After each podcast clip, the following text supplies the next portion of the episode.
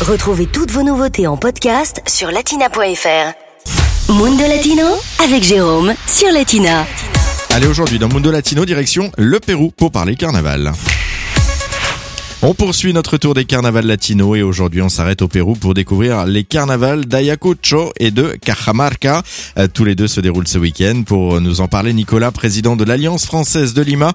Euh, Pour lui, on en est encore au stade des préparatifs. Les comparsas, ou ce qu'on appelle également les pandillas, c'est-à-dire l'équivalent des confréries pour les carnavals, sont donc en train de se préparer activement afin de célébrer ces trois jours de fête et de musique de toutes les campagnes, de toutes les villes. On va venir voir affluer toutes ces, ces groupes de danseurs et de chanteurs qui donc vont confluer vers le centre-ville. On dit à cette occasion que les seules personnes qui ne dansent pas sont celles qui font de la musique. De la musique, de la danse, mais aussi d'étranges activités. Par exemple, on se jette. De la peinture, on se jette des ballons remplis d'eau, on se jette également du talc, bien entendu. C'est une fête absolument gigantesque. La fête commence très officiellement avec l'entrée de l'effigie du Nio Carnavalon, Monsieur Carnaval, le roi de la fête, et terminera avec euh, sa crémation. Et autrefois, on célébrait même un ancien rituel péruvien. Le carnaval était également traditionnellement marqué par le grand rituel du Yunza ou du Cortamonte, dans lequel on plaçait un grand arbre sur la place centrale autour duquel on tournait. Cet arbre était décoré avec des cadeaux, des rubans, et à la fin on faisait tomber cet arbre. Mais à cause d'accidents récurrents, ce rituel a été interdit.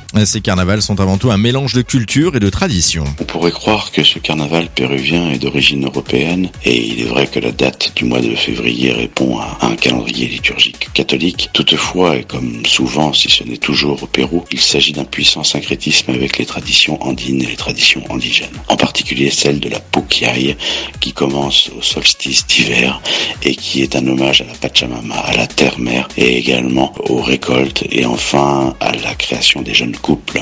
Et après avoir dansé défilé à Cajamarca ou encore s'être livré à une belle bataille d'eau à Ayacucho, n'oubliez pas d'aller déguster un puchero, une espèce de pot-au-feu arrosé d'une chicha de jora, une sorte de bière de maïs faiblement alcoolisée. C'est la boisson la plus populaire, notamment dans les montagnes. Latina Podcast, le meilleur de Latina en podcast sur latina.fr.